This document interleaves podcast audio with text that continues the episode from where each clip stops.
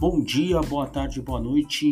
Meu nome é Bruno Pavan e você está escutando a nova edição do Não e Detalhe Podcast que está de volta para desabafar e falar um pouquinho sobre o primeiro turno das eleições presidenciais de 2022 que aconteceu no último dia 2 de outubro, em que sim teremos segundo turno. A essa altura todo mundo já sabe disso. Vamos falar um pouco sobre, sobre o que aconteceu e alguns prognósticos, alguns que no fundo são chutes, né? É, do que, que pode acontecer no segundo turno.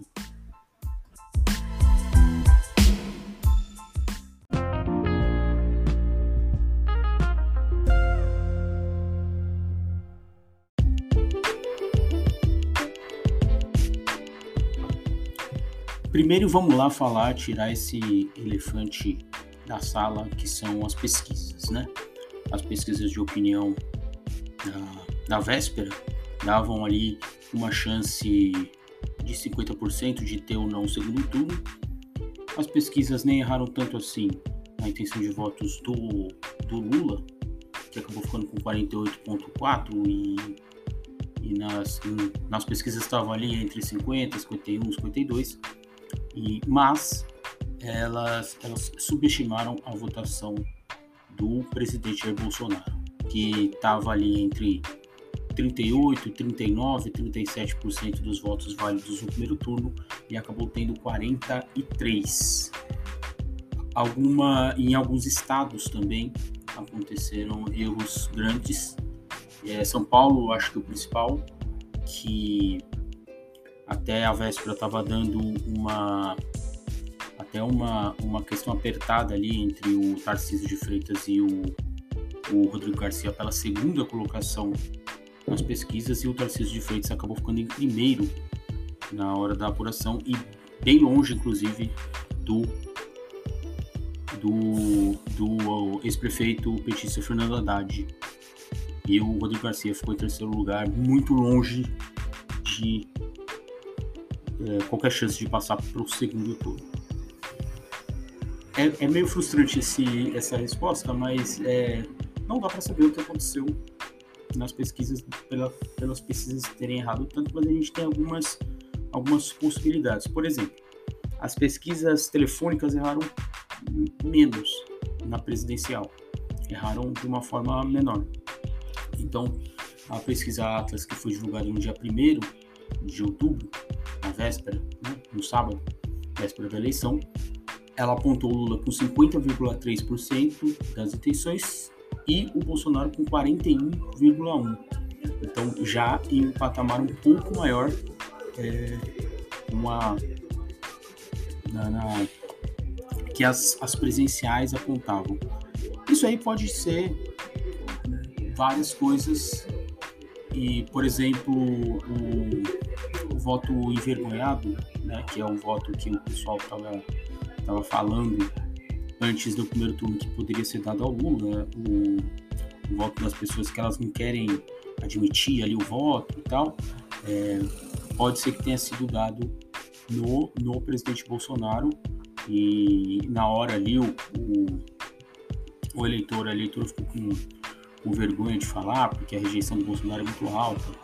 E, e aí acabou que é, deu essa distorção a, o, a realidade é que houve uma, uma onda de votos e apoios no, no presidente Jair Bolsonaro que as pesquisas não captaram, principalmente as pesquisas presenciais. Então, é bom ficar de olho nesse segundo turno sobre, sobre, sobre a metodologia que cada, cada instituto vai, vai dar, oferece é, essas, então, para quem é viciado ali em, em, política mesmo, todas as pesquisas saem com um relatório completo de como que foi a amostragem e tal.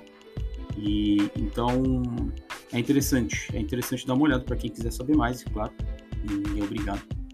Mas é interessante, é interessante dar uma olhada nisso, dar uma olhada nessas, nessas informações aí para nessas estatísticas para nerds.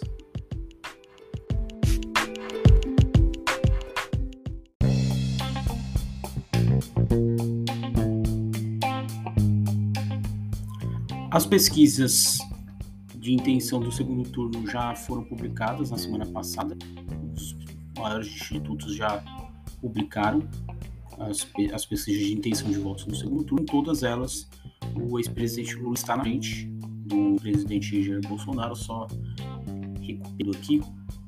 É, no IPEC, o Lula tem 51 e o Bolsonaro tem 43, com 54, 54 a 45 nos válidos. 75 a 45, 54 a 45 né, na, na, na hora de quebrar ali. É, a, a Poder Data, que é aqui dá o menor, a menor vantagem nos votos válidos, o Lula tem 52 e o Bolsonaro tem 48. O, na pesquisa Quest, o, o Lula tem 54 e o Bolsonaro tem 46, isso tudo nos válidos. E no Datafolha, o, o, nos votos totais, o Lula tem 49 e o Bolsonaro tem 44.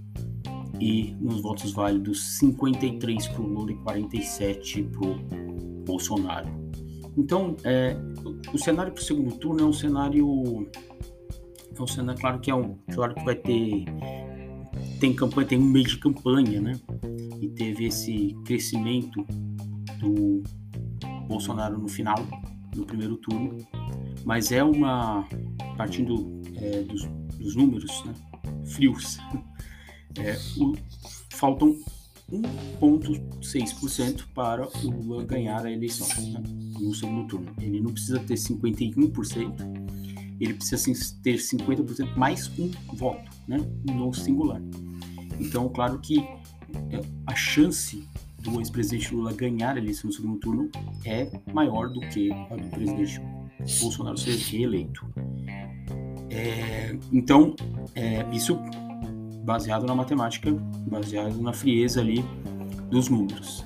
O, claro que pode acontecer, pode acontecer da pesquisa não captar, pode acontecer dos brancos e nulos no final irem em massa pro, pro, pro Bolsonaro e, e, e enfim, a, o, o, o presidente virar esse jogo. Claro que é possível, mas é menos provável. É menos provável porque o, Há alguns estudos que dizem que a chance de virada do candidato que está atrás no, no, segundo turno é, é, é, é, muito menor, né? E ainda mais com essa porcentagem de 48,4% dos votos que o ex-presidente Lula teve. Então, é, é, o número de votos acaba, que falta acaba ficando, ficando muito, muito pequeno. É, e aí, pode, a pergunta pode ser sobre, sobre abstenção, né? É, a abstenção no segundo turno geralmente costuma ser menor, mas um pouco menor. E todo mundo está tá falando que foi a maior abstenção né, da, da história. Foi mais de 32 milhões de pessoas que não foram votar. Mas esse crescimento foi um crescimento muito. Foi um crescimento pequeno em relação ao, à eleição passada. E, ela, e, e esse crescimento pequeno na abstenção ele já vem sendo ele, vai, ele já vem sendo observado há bastante tempo. Então não é que teve um crescimento muito grande do, dos, dos, da abstenção, isso não é verdade, né? Então, o, claro que sempre vai ter essas, essas teses né, da, da abstenção maior, que geralmente é nos mais pobres e que isso, isso acaba afetando o Lula. Pode até ser verdade, mas, é, sabe, esse, o número da abstenção não é tão fora da curva assim para ter acontecido alguma coisa, entendeu? Nova nessa eleição. Não, não, não, foi isso que, que, que aconteceu. Mas voltando ao, ao cenário do segundo turno, né? hoje é segunda-feira, dia 10, vai sair pesquisa é, IPEC, eu acho que saiu hoje, inclusive. É, é, a gente tem que, tem que analisar e aguardar essa curva né, do que, que vai acontecer. Se essa tendência tende a diminuir, se essa tendência tende a aumentar, eu acho pouco provável que aumente, pouco provável mesmo assim que aumente muito. Eu inclusive fiquei surpreso com, com essa distância aí, essa, a distância está variando, né?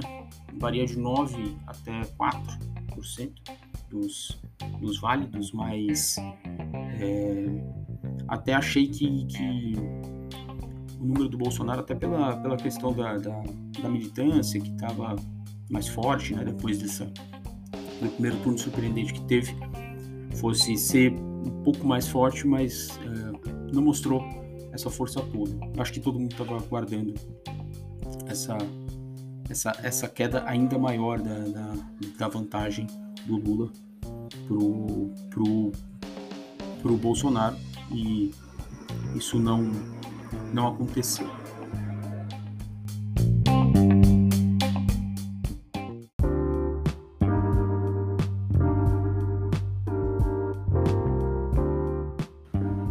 Falando agora sobre a questão dos, do partido, principalmente na, dos partidos, principalmente na Câmara dos, dos Deputados.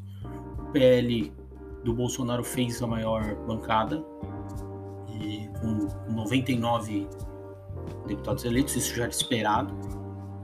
A federação, que tem o PT, o PCdoB e o PV, cresceu também, cresceu 12 é, deputados e foi para 80, será a segunda maior bancada. União Brasil conseguiu 8 e tem 59 agora. O PP é, perdeu 11 e aí já vou falar o que, que isso significa e agora tem 47. O PSD perdeu 4, tem 42. O MDB ganhou 5 e também tem 42. O Republicanos perdeu 3 e tem 41. O, a federação do PSDB com a cidadania perdeu 11, tem 18. E aí já, é, já, o PSDB já fica muito atrás né, do, do, do Republicanos, tem 41. Então, vamos. Todo mundo disse do, da vitória né, do, do bolsonarismo no Congresso Nacional, na Câmara dos Deputados principalmente. Isso, e, e, isso é verdade até certo ponto, tá? Claro que esse é um Congresso muito perigoso caso haja um segundo, um segundo mandato do, do Bolsonaro, porque aí ele vai, ele já vai ter, ele vai ter uma distância, uma maioria muito confortável para aprovar a PEC para mudar a Constituição, e aí muitos cientistas políticos falam sobre governos autoritários e da importância para eles de ter um segundo mandato. Né? É, enfim, hum, e aí para o, um possível terceiro governo Lula, muito se falou também na dificuldade que ele vai ter para se para governar. Isso é verdade até certo ponto. Isso com certeza é verdade. Mas também há, há, há há controvérsias aí, há coisas que podem ser motivo de debate. Por exemplo, a fisiologia no Brasil, né, os partidos fisiológicos sempre tiveram um espaço muito grande. Né? O centrão ele é muito mais à direita do que ao centro, mas ele é conhecido como centrão porque ele foi base de basicamente todos os, os, os governos democráticos até hoje. E, e, e é muito difícil para esse grupo é, sobreviverem na, na, na oposição de qualquer governo. Então, a fisiologia é algo que vai continuar existindo. E aí há uma questão ali muito importante para o próximo governo, que é o orçamento secreto. Se o orçamento secreto vai ser é, apontado como é, ilegal pela, pelo STF. Esse debate pode acontecer e tende a acontecer no ano que vem, ou não. Eu acho difícil que seja considerado ilegal pelo STF, porque não sei se o STF vai querer comprar essa briga com o legislativo. Né? O orçamento secreto ou da, da emenda não sei qual número, né? Que, e aí é, é, é, um, é um dinheiro que está na mão do, da, do, do, presidente da Câmara para ele distribuir né? como ele bem entender e esse dinheiro não não não existe nada não existe é, fiscalização para esse dinheiro ele é usado pelos, pelos, pelos deputados e ele não, não, não tem explicação de. não tem fiscalização, não tem nada. Né? Basicamente é isso. É, agora, se o orçamento, se parte do orçamento voltar a ser né, é, debatido às claras, aí eu acho que, por exemplo, o governo Lula, que eu acredito aqui que seja o, o favorito né, nessa eleição, ele terá mais facilidade e, e para trabalhar com esse fisiologismo. Né? É, mesmo assim, a gente vê aqui, por exemplo, União Brasil é a terceira maior bancada com oito, oito deputados a mais do que teve. É, ele e União Brasil, por exemplo, é um partido que já está rachado. Em alguns, em alguns estados apoiam Lula, em alguns estados apoiam Bolsonaro. Então, é, é, é isso que eu quero dizer sobre né, a fisiologia está aí. E você vai ter uma margem para trabalhar, é, por mais que seja pequena, menor do que com, com o orçamento secreto, essa margem vai ser menor, mas ela ainda vai continuar existindo. É, outra, outra questão muito importante a se, a se, se debater aqui é que o, a extrema-direita, que eu vou encarar aqui como PL e União Brasil, uma parte ali do, do União Brasil, ela cresceu em cima da centro-direita. Então, por exemplo, o PL teve 23 deputados a mais, e o União Brasil teve 8, né? Isso significa 31. O PP perdeu 11, o PSD perdeu 4, são 15. O republicano perdeu 3, são 18. A Federação do PSDB e da Cidadania perdeu 11. Isso já dá 29, né? 29 deputados foram perdidos aí e 31 foi o crescimento do PL mais União Brasil. E isso aqui foi feito. É, é, esse, ganho foi ganho, foi ganho em cima da centro-direita que é, basicamente desapareceu. Isso é um um outro, um outro podcast, mas o PSDB fez um esforço gigante para desaparecer por conta de João Dória, por conta de, enfim, e desapareceu de fato. E, e, e aí, se, se você for ver as duas maiores bancadas é, de esquerda ou centro centro-esquerda ali, é, o, o, a bancada do, do, do, do, PT, do PCdoB e do PV, que está federada né, até a próxima eleição, teve um ganho de 12. É, o PDT vem depois, né? depois desse monte de partido de, de direita aqui, o PDT chega com 17 cadeiras conquistadas, foi um prejuízo de, de duas a menos, e depois já vem a Federação do Pessoal Rede, que tem 14. É o mesmo número da bancada do PSB, que também tem 14 e perdeu 10. Então, você vê aqui, você vê que o, eu não gosto muito dessa palavra, mas para facilitar, vou, vou usar, a, a, a, polarização aumentou. Então, a, a centro-direita cresceu em cima, a, a direita cresceu em cima da centro-direita e a esquerda cresceu em cima da centro-esquerda. Né?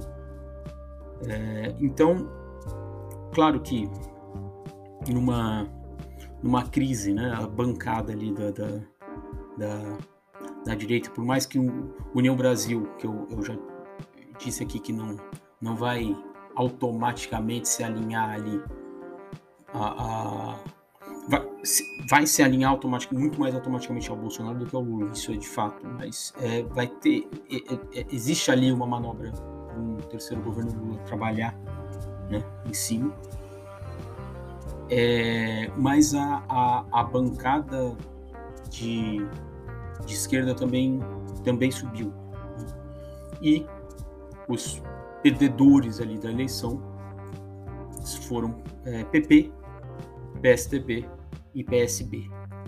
Então, é, ao mesmo tempo que a gente vai ter no Congresso pessoas como Mário Frias, como Pazuello e esses tipos de, de figuras, hum, é, nós também vamos ter é, duas deputadas trans eleitas, uma pelo PDT, a Duda em Minas, e uma pelo pessoal de São Paulo, a Erika Hilton. A gente vai ter o Boulos, a gente vai, entendeu? Então, é, é não é uma um, um, desastre tão grande, apesar de ser de, de, desse congresso ser muito ruim caso aconteça um, um, um segundo governo Bolsonaro.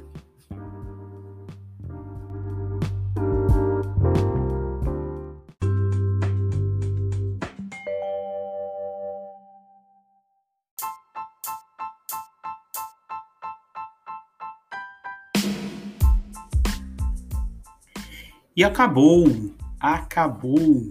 Foi mais rápido do que eu imaginava essa edição do Novo Detalhe voltando agora. Eu não sei quando é que vai ter outra. Né? É só para esse foi só para dar uma desabafada sobre a eleição e, enfim, é, fazer algumas leituras que eu tenho tendo feito com, com, com amigos e tudo mais.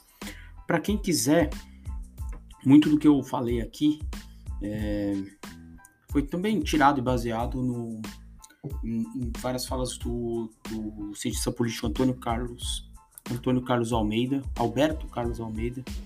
Antônio Carlos Almeida é meu pai. Alberto Carlos Almeida. Ele tem o Twitter dele, né? Alberto C. Almeida, e também ele tem alguns grupos de, no WhatsApp. E que vou até colocar o link de alguns aqui para quem quiser se inscrever. E ele faz análises e tudo mais. E são bem legais, são análises ali base na, na, na ciência política mesmo. Então é bom, acho bom a gente colocar um pouco o pé no chão depois do, da frustração que a gente teve no primeiro turno, né? Mas que tentar olhar, tentar analisar esse cenário político um pouco mais de uma maneira um pouco mais fria. Tá certo, gente? Grande abraço, a gente volta em breve. Valeu!